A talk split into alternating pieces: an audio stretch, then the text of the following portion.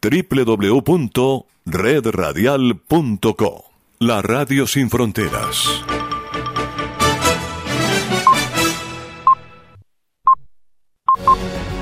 A continuación, Enlace Internacional, programa informativo transmitido en horario supervisado. Esta es una producción internacional de Red Radial.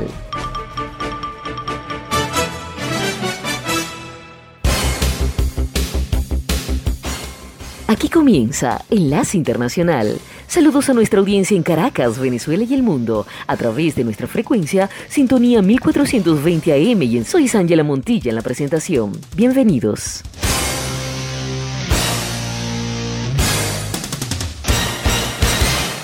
Resumen de noticias para hoy. Estados Unidos da un giro sustancial en su política hacia Venezuela y Cuba. El presidente Biden se reúne con familiares de las víctimas de la masacre en Búfalo.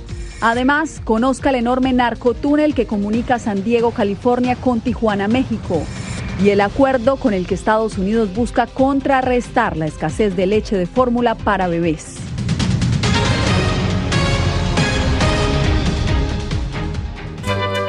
Enlace Internacional.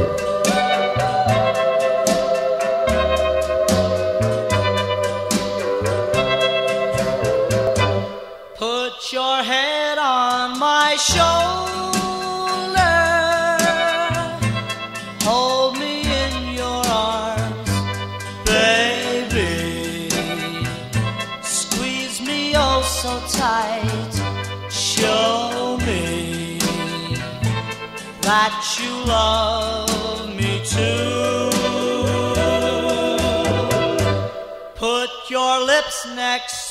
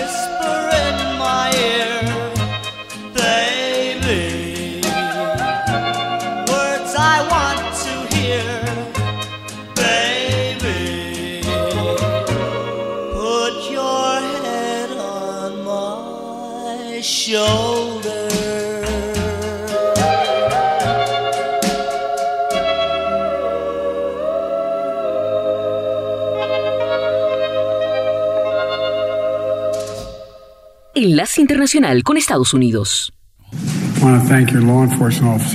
El presidente Joe Biden condenó este martes el veneno de la supremacía blanca y dijo que la nación debe rechazar la mentira de la teoría del reemplazo, la ideología racista expresada por el hombre que mató a 10 personas afroestadounidenses en Búfalo. Frente a familiares de las víctimas, autoridades locales y socorristas, Biden dijo que la diversidad es la fuerza de Estados Unidos, que la nación no debe dejarse distorsionar por una minoría odiosa. En Estados Unidos el mal no triunfará, se los prometo, dijo Biden. El odio no prevalecerá, la supremacía blanca no tendrá la última palabra, puntualizó. Los reguladores de Estados Unidos autorizaron este martes una vacuna de refuerzo contra el COVID-19 para niños sanos de 5 a 11 años, con la esperanza de que las dosis adicionales aumenten su protección cuando el contagio vuelve a extenderse. falta una última valla. Los Centros de Control y Prevención de Enfermedades, CDC por sus siglas en inglés, deben decidir si recomiendan formalmente el refuerzo para esa edad. Los asesores científicos de CDC prevén reunirse el jueves. Casi 43.000 personas murieron en accidentes de tráfico en Estados Unidos el año pasado, la cifra más alta en 16 años, cuando los estadounidenses regresaron a las rutas después de que la pandemia obligó a muchos a permanecer en sus casas. El salto de 10,5% con respecto a 2020 fue el aumento porcentual más grande desde que la Administración Nacional de Seguridad del Tráfico en las Carreteras de Estados Unidos empezó a llevar esas estadísticas en 1975. Enlace Internacional. Las ventas minoristas aumentaron con fuerza en abril en Estados Unidos, ya que los consumidores compraron vehículos de motor ante una mejor oferta y frecuentaron restaurantes, lo que supuso un fuerte impulso para la economía en el inicio del segundo trimestre. El director general de Tesla, Elon Musk, dijo este martes que no puede seguir adelante con su adquisición de Twitter a menos que la empresa demuestre de forma pública que menos del 5% de las cuentas de la plataforma son falsas o spam. Musk hizo ese comentario en una respuesta a otro usuario de Twitter el martes por la mañana el Ejecutivo pasó la mayor parte del día anterior en una discusión con el director general de Twitter, Parag Agrawal, que publicó una serie de tweets explicando los esfuerzos de su compañía para combatir los bots y cómo ha estimado de forma consistente que menos del 5% de las cuentas de Twitter son falsas. Les informó Tony Cano. Un, dos, tres y... Enlace Internacional con la Música.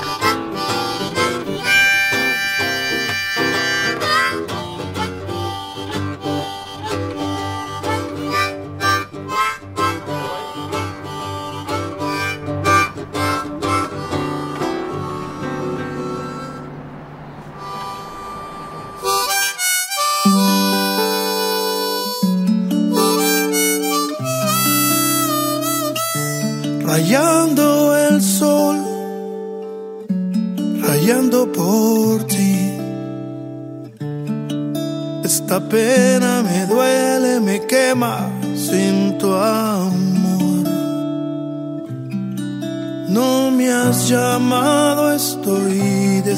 esperar.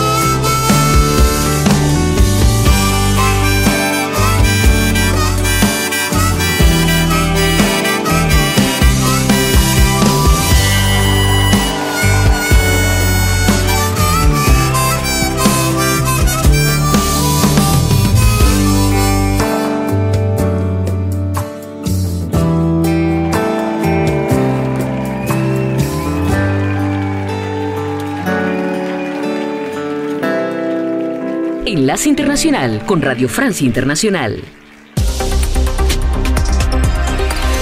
Danae Rivadeneira. Rusia afirma que en total 959 soldados ucranianos se rindieron desde el lunes en Azovstal, Mariupol, último foco de resistencia de Ucrania. Allí además la justicia inicia el primer juicio por crímenes de guerra contra soldados rusos. Los últimos siete años han sido los más cálidos de los que se tiene constancia en la historia del planeta, alertan los científicos de la Organización Meteorológica Mundial, la OMM, en su último informe anual. En Francia, hoy arranca en Cannes la competencia por la Palma de Oro del festival de cine más importante del mundo. El evento regresa en su formato habitual y libre de mascarillas. Empezamos este noticiero en Ucrania, donde autoridades rusas afirman que 959 soldados ucranianos se rindieron desde el lunes en el complejo metalúrgico de Azovstal, en Mariupol, último foco de resistencia del país. No se precisó, sin embargo, qué destino tendrán estos prisioneros a los que Rusia considera en su mayoría como combatientes neonazis. Por su parte, las autoridades ucranianas quieren organizar un intercambio de prisioneros, aunque en paralelo organizan juicios por crímenes de guerra. De hecho, hoy inicia el primero de ellos contra un soldado ruso acusado de matar a un civil desarmado. Carlos Herranz. Un soldado ruso de 21 años de origen siberiano acusado de matar con una Kalashnikov a un civil desarmado el pasado 28 de febrero en el noreste del país protagoniza hoy en Kiev el primero de varios juicios que se celebrarán a corto plazo marcando un test para el sistema judicial ucraniano en un momento en el que las instituciones internacionales despliegan sus propias investigaciones por los abusos cometidos por tropas rusas.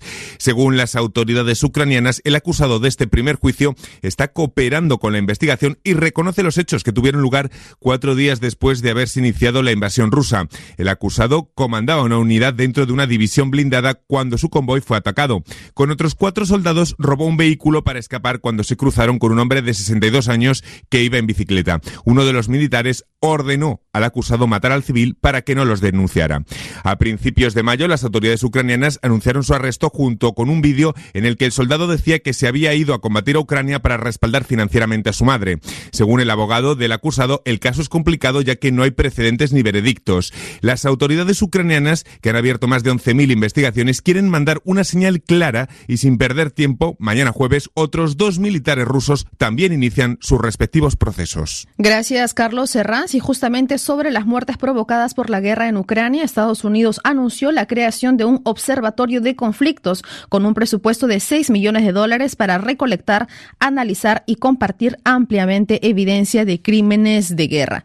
Además, el presidente ucraniano Volodymyr Zelensky anunció que el presidente francés Emmanuel Macron prometió intensificar la entrega de armamento y material humanitario. Zelensky dijo que hablaron también sobre el suministro de combustible, la exportación de productos agrícolas ucranianos y la solicitud de ingreso de Kiev a la Unión Europea, que Macron dijo puede tomar décadas. Más sencilla parece la adhesión a la OTAN de Finlandia y Suecia, que este miércoles presentan formalmente su solicitud conjunta en Bruselas para unirse a esta alianza alianza militar liderada por Estados Unidos.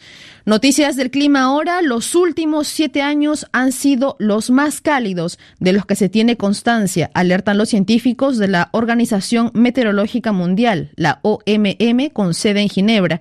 En su informe anual, la OMM da cuenta de los impactos concretos del cambio climático en nuestro planeta a causa de las actividades humanas. Cuatro indicadores en particular ponen en alerta a los científicos, indicadores que nos detalla Rafael Morán. El informe anual sobre el estado del clima de los expertos de la Organización Meteorológica Mundial es una sombría confirmación del fracaso de la humanidad para afrontar los trastornos climáticos, se denunció el jefe de la ONU, Antonio Guterres. Los últimos siete años fueron los más calurosos desde que se registran las temperaturas a nivel global. El primer indicador que rompe récords es el de las concentraciones de CO2 en la atmósfera.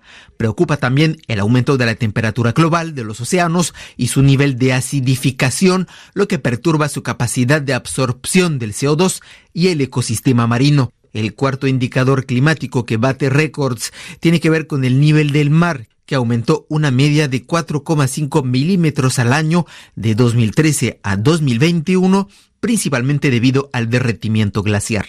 Para evitar que se agraven las sequías, las olas de calor y los daños al ecosistema y evitar amenazas a la seguridad alimentaria, la transición hacia energías renovables es aún más urgente, indica por su parte Naciones Unidas. Vamos ahora hacia Estados Unidos. El presidente Joe Biden visitó la ciudad de Buffalo en el estado de Nueva York y denunció el veneno del supremacismo blanco tras homenajear a las víctimas de la matanza racista que dejó el sábado 10 víctimas mortales en Buffalo. Allí el joven Peyton Gendron, un seguidor de 18 años de las teorías conspirativas, perpetró una matanza con un fusil de asalto. En Estados Unidos también se realizaron ayer las elecciones primarias y los candidatos republicanos respaldados por Donald Trump se abrieron paso. Por ejemplo, los candidatos para gobernador y senadores por estados como Pensilvania y Carolina del Norte son los favoritos dentro del Partido Republicano rumbo a las elecciones legislativas de noviembre de este año. Ampliamos la información con nuestro corresponsal desde Washington, Xavier Vila. Donald Trump mantiene su férreo ascendente sobre la política estadounidense a medio año de las elecciones legislativas que renovarán el Congreso y parte del Senado Nacional. Los candidatos extremistas por los que apostó el expresidente han triunfado esta madrugada en las primarias en Pensilvania y Carolina del Norte. Es el caso de Doug Mastriano, un candidato de la extrema derecha que se impuso en la primaria a gobernador de Pensilvania. En cambio, el candidato de Trump, el cirujano mediático de origen turco Mehmet Oz está por ahora virtualmente empatado con el multimillonario David McCormick en la competencia por un escaño en el Senado clave por Pensilvania. Una situación que se repite en Carolina del Norte donde el trampista Ted Budd ganó la nominación conservadora para el Senado en Washington. En cambio, los excesos personales del afamado joven congresista pro-Trump de 25 años, Madison Cawthorn, le llevaron a perder su primaria en el estado ante el senador estatal Chuck Edwards. También se disputaron primarias esta madrugada en Kentucky, Oregón y Idaho, donde aún se escrutan los resultados. Desde Washington para Radio Francia Internacional, Xavier Vilá. Vamos ahora hacia Sudamérica. En Chile se entregó un primer borrador de lo que podría ser la nueva convención constitucional. Se trata de un proceso inédito que deberá pasar varias etapas antes de ser sometido a un referéndum. Sobre la complejidad de este proceso que permitirá poner fin al texto heredado del general Augusto Pinochet, explicaciones con Natalia Olivares primer borrador, primera etapa de un proceso inédito que llevará el texto de la Convención Constitucional chilena a referendo en septiembre próximo. Marco Moreno, experto constitucionalista, nos resume ese ciclo que se inicia tras meses de debate. Ahora va a ser sometido a tres filtros una comisión de preámbulo que va a redactar la introducción del texto constitucional, una comisión de armonización, revisar que no haya normas que se repitan y por último una comisión transitoria va a permitir poner en marcha el texto constitucional con la actual institucionalidad. Y finalmente ese texto se le entrega al presidente de la República el día 5 de julio.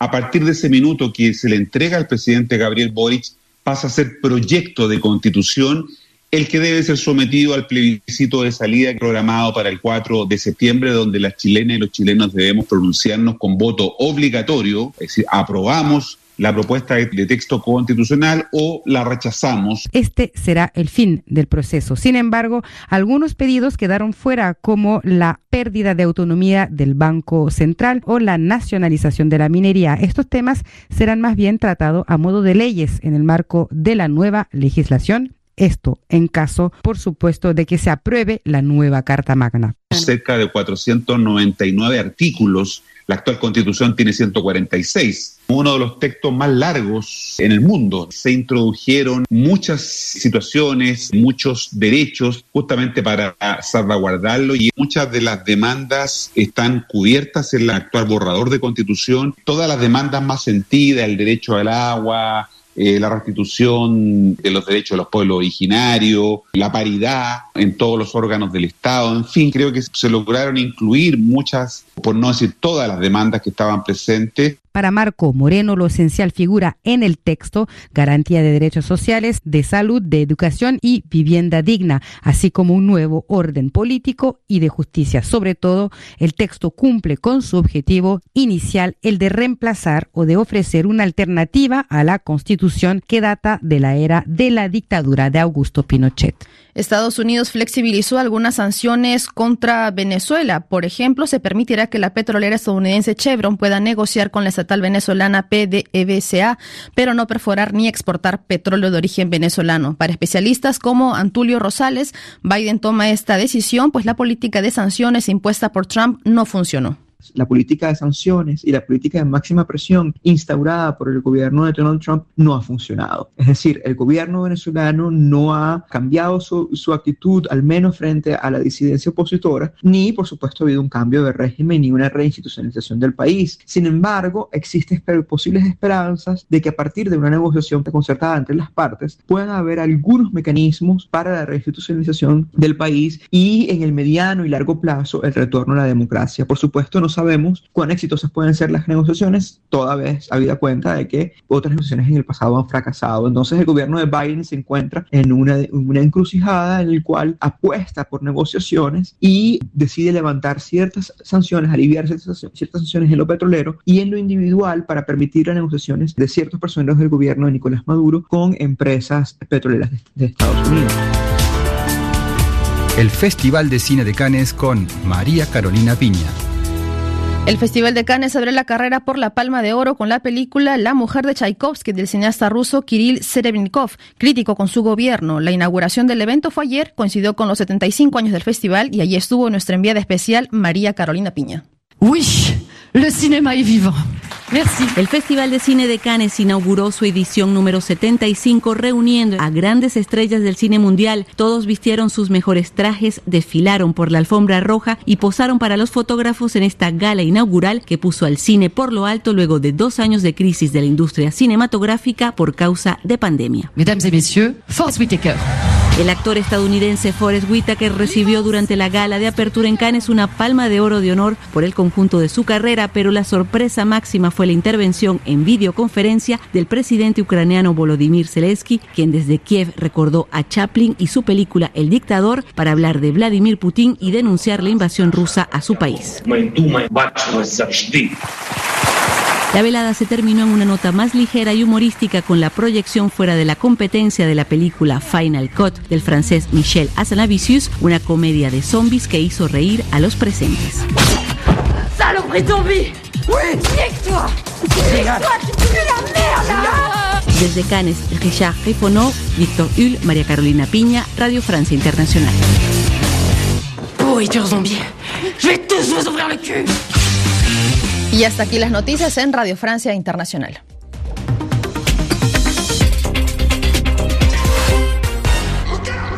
Enlace Internacional. Wake up to the sounds of the silence that allows for my mind to run around with my ear up to the ground. I'm searching to behold the stories that I told when my back is to the world that was smiling when I turned.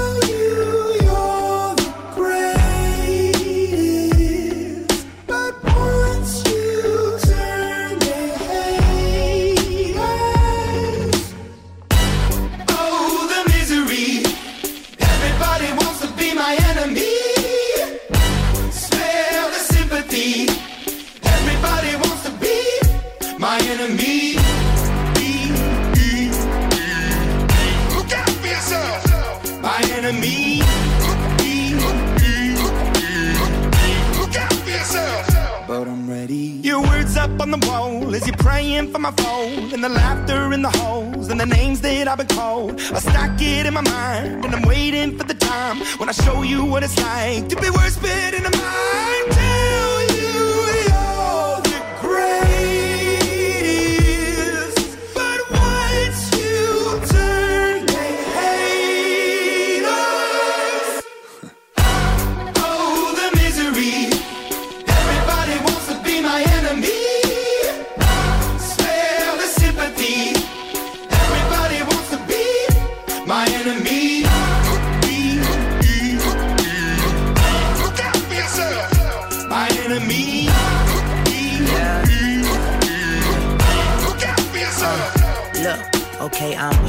Somebody pray for me. I'm praying that somebody hope for me. I'm staying where nobody supposed to be. Papa posted, being a wreck of emotions. Ready to go whenever you let me know. The road is long, so put the pedal into the flow. The enemy on my trail, my energy unavailable. I'ma tell him I still away go. Day when I fly on my drive to the top, I've been out of shape, taking out the box. I'm an astronaut. I blasted off the planet, rock that caused catastrophe, and it matters more because I had it. Now I had I thought about wreaking havoc on an opposition, kinda shocking. They want a static with precision. I'm automatic, quarterback. I ain't talking second, pack it, pack it up on panic, batter, batter up. Who the baddest? It don't matter, cause we is your Everybody wants to be my enemy.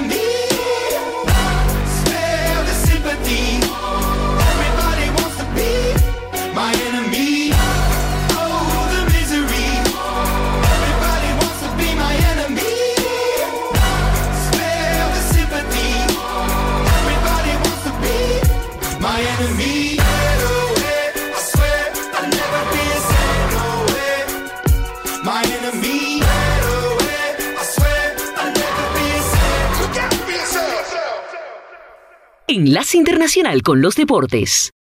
La Copa Libertadores de América en su fase de grupos con el inicio de la fecha 5 dejó los siguientes resultados. Caracas Fútbol Club de Venezuela y Strong de Bolivia empataron a cero. Bragantino de Brasil perdió de local 0 a 1 con Estudiantes de La Plata de Argentina. Peñarol de Uruguay y Cerro Porteño del Paraguay también empataron a cero. Boca Junior de Argentina y Corinthians de Brasil en el clásico de la fecha empataron a un gol. Flamengo de Brasil goleó 3 por 0 a Universidad Católica de Chile. Y también empataron Sporting Cristal del Perú y Talleres de Córdoba de Argentina a cero goles. Hoy van a jugar Atlético Paranaense de Brasil con Libertad de Paraguay, Nacional de Uruguay con Vélez Arfiel de Argentina, Palmeiras de Brasil con Emelec de Ecuador, Deportivo Táchira de Venezuela con Independiente del Valle de Ecuador, Colón de Argentina con Olimpia del Paraguay, Deportes Tolima de Colombia con América de Minas Gerais de Brasil y Alianza Lima del Perú con Fortaleza de Brasil. También hubo resultados en la quinta fecha de la Copa Suramericana. Ceará de Brasil goleó 6 por 0 a General Caballero del Paraguay. Banfield de Argentina y Universidad Católica de Ecuador empataron a un gol. Internacional de Porto Alegre de Brasil ganó 2 por 0 a Independiente Medellín de Colombia. Junior de Barranquilla de Colombia ganó 2 a 0 a Oriente Petrolero de Bolivia. 9 de octubre de Ecuador perdió de local 2 a 3 con Guaireña de Paraguay y cerraron Atlético Goyanense de Brasil que ganó 1 por 0 a Antofagasta de Chile. Van a jugar hoy por Copa Sudamericana Ayacucho del Perú con Everton de Chile, River Plate de Uruguay con Cuiabá de Brasil, Liga Deportiva Universitario de Quita con Defensa y Justicia de Argentina, Santos de Brasil y Unión La Calera de Chile y Racing de Argentina con Melgar de Perú. El Giro de Italia. Arrancó la segunda semana de competencia con la décima etapa llena de emociones y sorpresas en un final emocionante nunca antes visto entre un africano y un pedalista neerlandés. Se trata de Biniam Germain, que es el primer ciclista del África que gana una etapa en el Giro de Italia al neerlandés Matthew van der Poel del equipo Alpecin Phoenix. Es la segunda victoria de un atleta africano tras el éxito del sudafricano Alan Van Herden en Pesaro en el año 1979. Germain, por tanto, escribe la historia en la Corsa Rosa para el ciclismo africano. Aunque al destapar la botella de champagne, el corcho voló directo a su ojo en la celebración de la décima etapa y pone en entredicho la continuidad en la carrera de dicho pedalista. Hoy se corre la decimoprimera etapa, un recorrido de 203 kilómetros en la que será una de las jornadas más extensas de la competencia que iniciará en Sant'Arcangelo di Romagna y finalizará en Reggio Emilia. Una etapa llana, sin puertos de montaña y con dos sprint intermedios que espera se defina nuevamente en el embalaje. Tiger Woods aseguró que pese a estar un poco todavía convaleciente para arrastrar importantes limitaciones físicas tras el grave accidente sufrido en febrero de 2021, se ve capacitado para ganar el campeonato PGA de golf, el segundo mayor de la temporada que comenzará este jueves en Tulsa, Oklahoma, en los Estados Unidos. Enlace Internacional.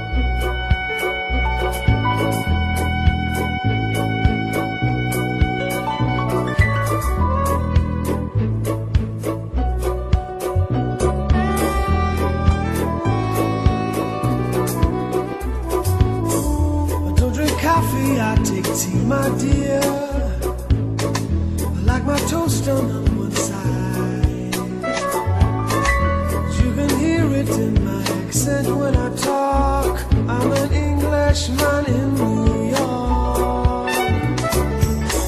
See me walking down Fifth Avenue,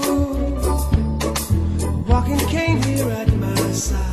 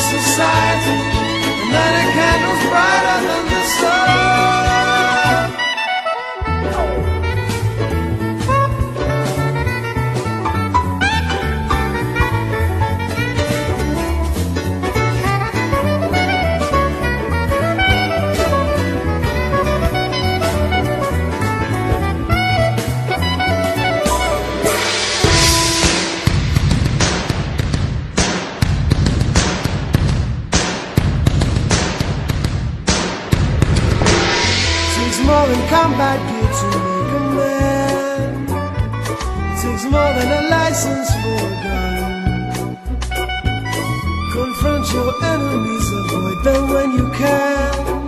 A gentleman will walk but never run. The manners make of manners, someone said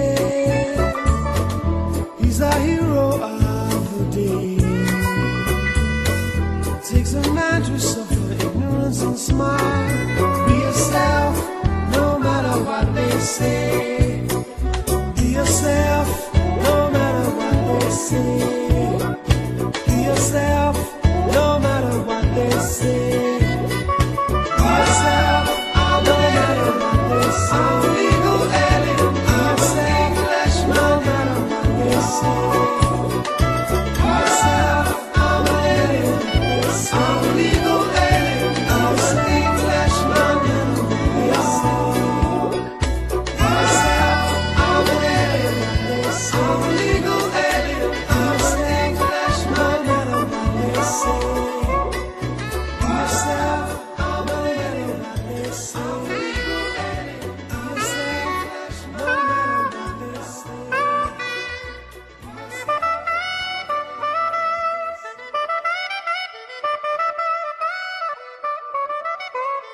Enlace Internacional con Venezuela.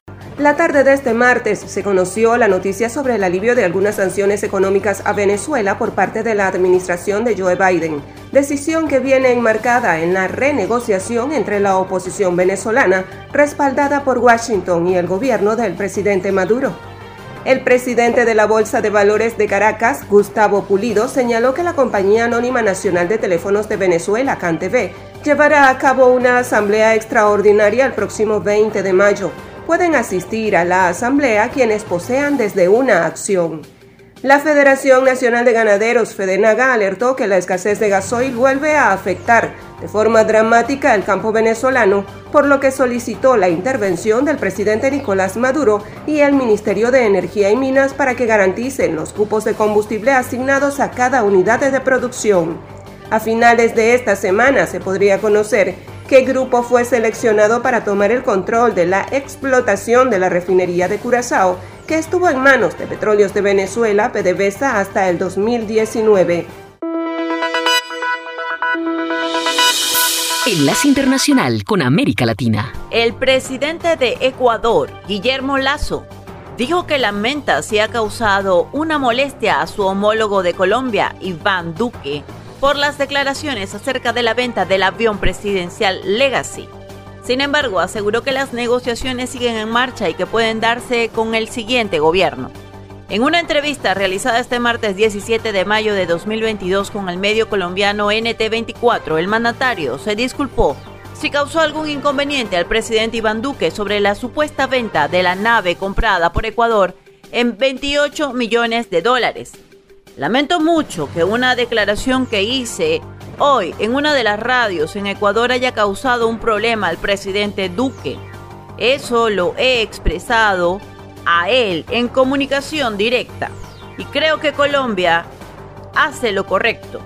Ecuador compró un avión Legacy nuevo, una inversión de 28 millones de dólares, cuando lo correcto es hacer lo que Colombia hizo, ver la opción de un avión usado que es mucho más económico, aseguró Lazo a la periodista de NT24, Ruth del Salto. Ayer se realizó el lanzamiento Café de Mujeres, una alianza por la equidad de género, con el objetivo central de promocionar la línea de café producido por mujeres en los mercados internacionales.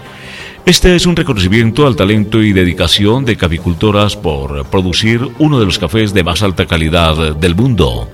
El lanzamiento al más alto nivel que tuvo lugar en las instalaciones de la Federación Nacional de Cafeteros en Bogotá contó con la asistencia del presidente de la República, Iván Duque Márquez, la vicepresidenta y canciller de Colombia, Marta Lucía Ramírez, la consejera presidencial para la equidad de la mujer, Gaidy Gallo, y representantes de embajadas que serán todos aliados de esta importante iniciativa. Con el eslogan Empoderando a través de la pasión por el café, el objetivo es comercializar en el exterior un portafolio de café de la más alta calidad que contribuya a visibilizar el fruto de la labor de las más de 163 mil caficultoras que hay en Colombia y a mejorar su ingreso. La mujer en el sector cafetero representa, en datos sectoriales, 31% de los productores del grano en Colombia y entre 80% y 90% de la comercialización de café verde en los mercados locales en una tarea dominada por hombres.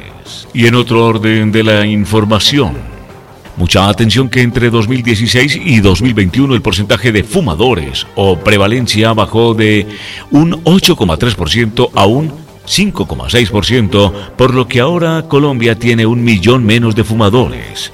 Es la cifra más baja registrada hasta ahora en el país, algo que, según dice el MinSalud, en un comunicado en conjunto con la Organización Panamericana de la Salud, responde a la implementación del Convenio Marco del Control del Tabaco. FCTC, por sus siglas en inglés, de la Organización Mundial de la Salud en Colombia. Con este convenio, el país avanza en los objetivos de desarrollo sostenible proyectados a 2030 y es que la Organización Mundial de la Salud ha advertido que la industria tabacalera es una amenaza para el desarrollo sostenible de los países.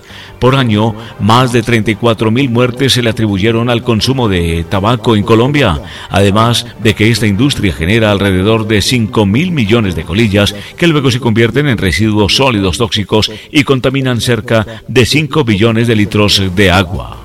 Según cálculos de la Fundación ANAS y Proesa, la disminución de fumadores en Colombia ha evitado 500.000 muertes prematuras atribuibles al consumo de tabaco y se ahorrarán más de 3 billones de pesos anuales en las próximas décadas. Un tribunal de enjuiciamiento de la provincia de Santa Fe por unanimidad destituyó al juez Rodolfo Mingarini al considerar que el magistrado no puede continuar ejerciendo su cargo por falta de idoneidad tras el análisis de 11 fallos, faltos de justicia reñidos con los principios de los derechos humanos y la perspectiva de género. En la provincia de Catamarca hay siete parques solares fotovoltaicos que abastecen con energía a casi 70.000 hogares. Comenzaron a funcionar en 2019. Hace unas semanas se sumó un nuevo parque en el departamento de Tilogasta. El censo 2022 es el relevamiento nacional que se hace para obtener datos claves acerca de la demografía con el objetivo de mejorar y repensar las políticas públicas. Arrancará a las 08 horas del día miércoles 18 del corriente mes. La empresa multinacional Lamp Weston firmó el contrato para radicarse en el Parque Industrial General Sabio de la ciudad de Mar del Plata, donde se adelantó que invertirá 200 millones de dólares y generará más de 200 puestos de trabajo directo. El secretario de Energía de la Nación, Darío Martínez, adelantó este martes que el gobierno espera que en marzo se haga el primer pozo de exploración petrolera en la cuenca ubicada frente a la ciudad de Mar del Plata. Enlace Internacional.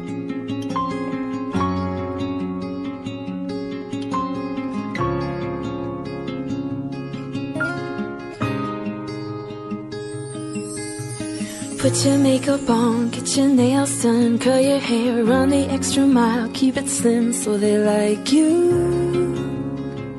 Do they like you? Get your sexy on, don't be shy, girl, take it off. This is what you want to belong, so they like you. Do you like you? You don't have to try so hard. You don't have to give it all away. You just have to get up, get up, get up, get up. You don't have to change a single thing. You don't have to try, try, try, try. You don't have to try, try.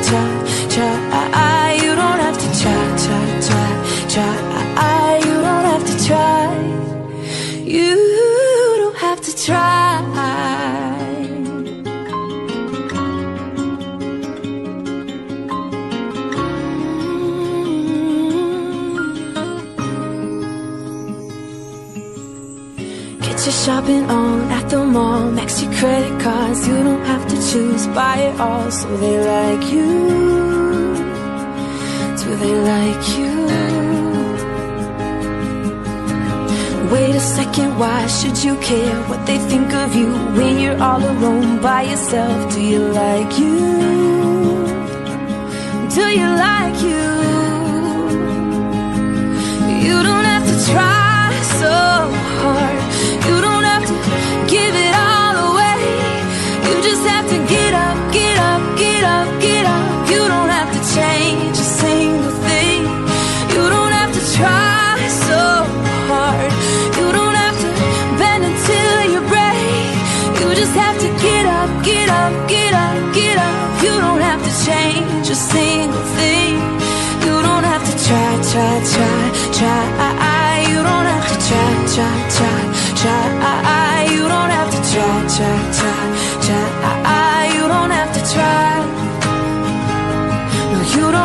Try, try, try, try. You don't have to try, try, try, try. You don't have to try, try, try, try. You don't have to try. You don't have to try.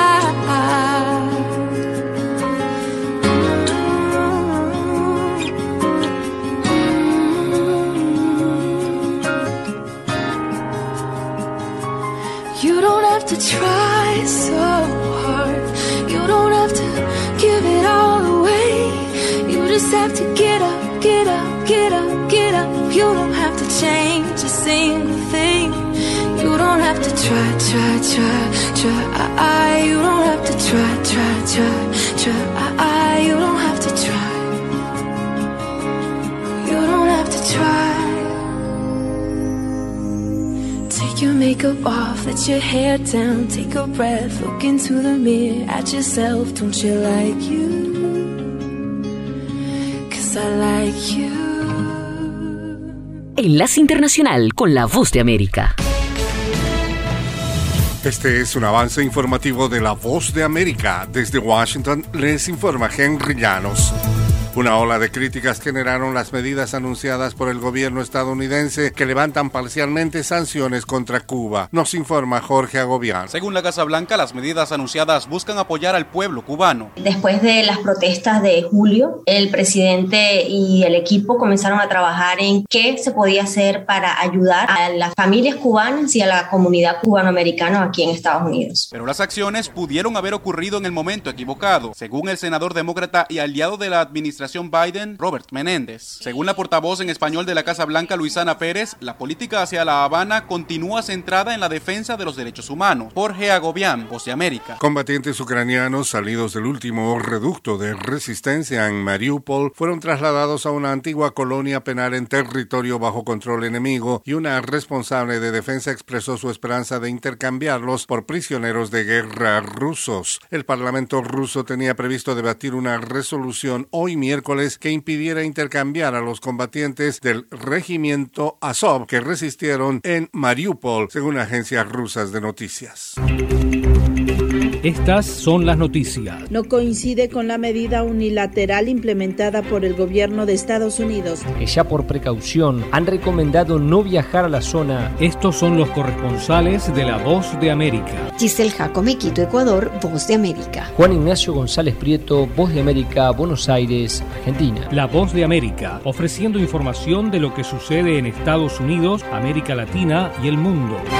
Analistas coinciden que la decisión de la Casa Blanca de aliviar algunas sanciones impuestas a Venezuela podría facilitar el retorno de negociaciones entre el gobierno y la oposición. Desde Caracas nos informa Adriana Núñez. El consultor político venezolano Giulio Cellini afirma que la flexibilización de algunas de las sanciones impuestas por Estados Unidos a Venezuela son el resultado de la reunión que tuvo lugar en Caracas hace dos meses entre funcionarios de los gobiernos de Joe Biden y de Nicolás Maduro. Creo que estas medidas anunciadas por la administración de Biden buscan generar confianza al Estado venezolano de manera tal de que pueda adoptar las medidas necesarias para reanudar el diálogo político con la oposición venezolana. Adriana Núñez Rabascal, Voz de América, Caracas. El enfoque extremo de China para contener el coronavirus es insostenible debido a la naturaleza altamente infecciosa de la variante Omicron, señaló el director general de la Organización Mundial de la Salud en una conferencia de prensa. Tedros Adhanom Ghebreyesus describió la estrategia cero COVID de China como insostenible luego de que declaraciones similares la semana pasada suscitaron duras críticas por parte de Beijing. Este fue un avance informativo de La Voz de América.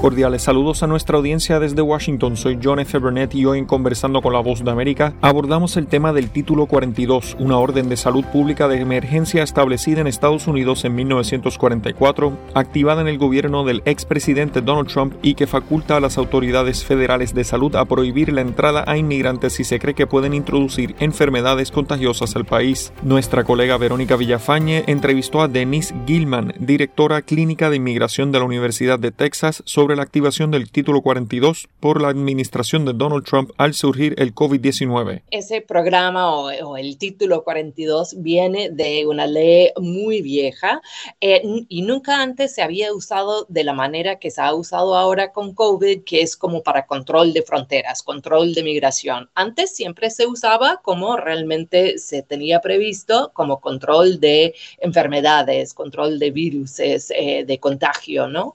Eh, ¿Quién tiene la autoridad de, usarlo? Bueno, en realidad lo que pasó con el título 42 en la frontera era que el presidente, bajo Trump, eh, dijo que quería ver si el Centro de Control para las Enfermedades eh, quisiera emitir una orden que no permitiría el cruce de la frontera dentro del contexto de la pandemia y eso es lo que se hizo. Entonces, la Agencia Federal para Control de Enfermedades es la agencia que emitió la decisión de decir que no se iba a permitir la entrada de ciertas personas que estaban buscando asilo en la frontera sur por razones supuestamente de control de contagio.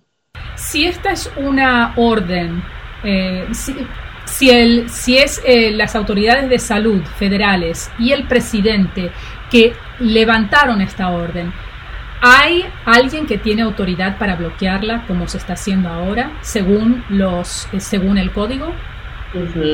Mire, eso es lo que se está discutiendo exactamente. Las cortes sí tienen siempre autoridad de, de, revisar las acciones de las agencias federales para ver si cumplen con los requisitos legales, con las leyes, ¿no? Y eso es lo que están haciendo las cortes en ese momento en relación con el título 42.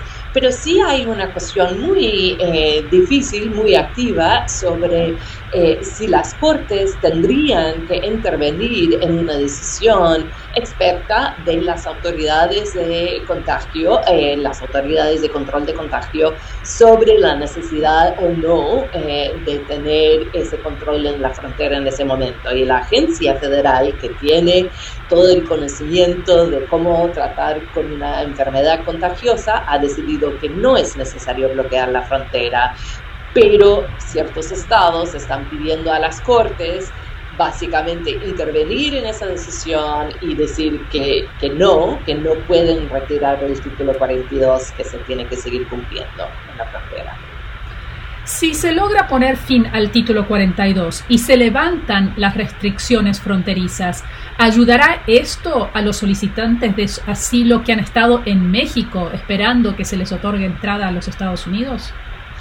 definitivamente por fin abriría la posibilidad por lo menos de tener acceso al proceso de asilo para las personas que han estado esperando, algunos durante años, para entrar a Estados Unidos para ese propósito de buscar asilo pero no significa que todos van a entrar ni que todos los que entren vayan a tener el asilo. Hay otras medidas que existen en la frontera que puedan impedir su entrada o que pueden significar que al final del proceso no reciben el asilo, pero por lo menos tendrían acceso al asilo.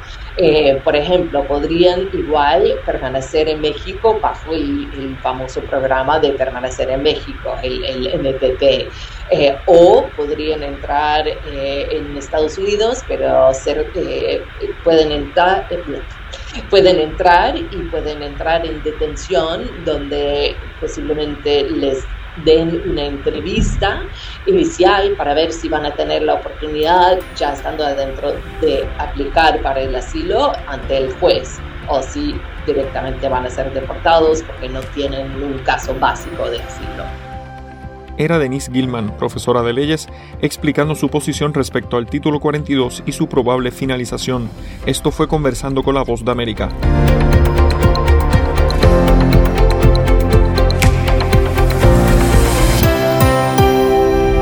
Flashback con Jimmy Villarreal. Flashback. Y del famoso matrimonio musical de Giorgio Moroder y Donna Summer, Ding All the Lights, del año de 1979, en el inicio de la fiebre de la música disco.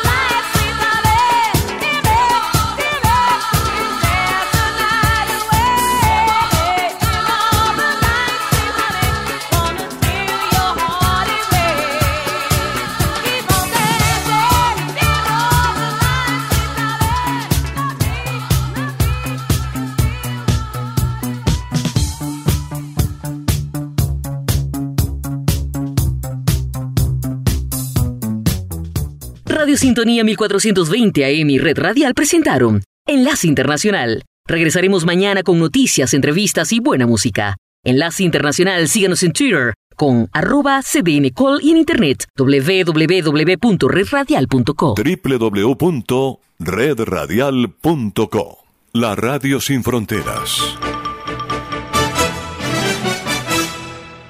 Este programa también puede escucharse como podcast en Spotify, Apple Podcast, Google Podcast o en nuestra página web www.redradial.co. Búscanos en tu plataforma preferida de podcast como Red Radial.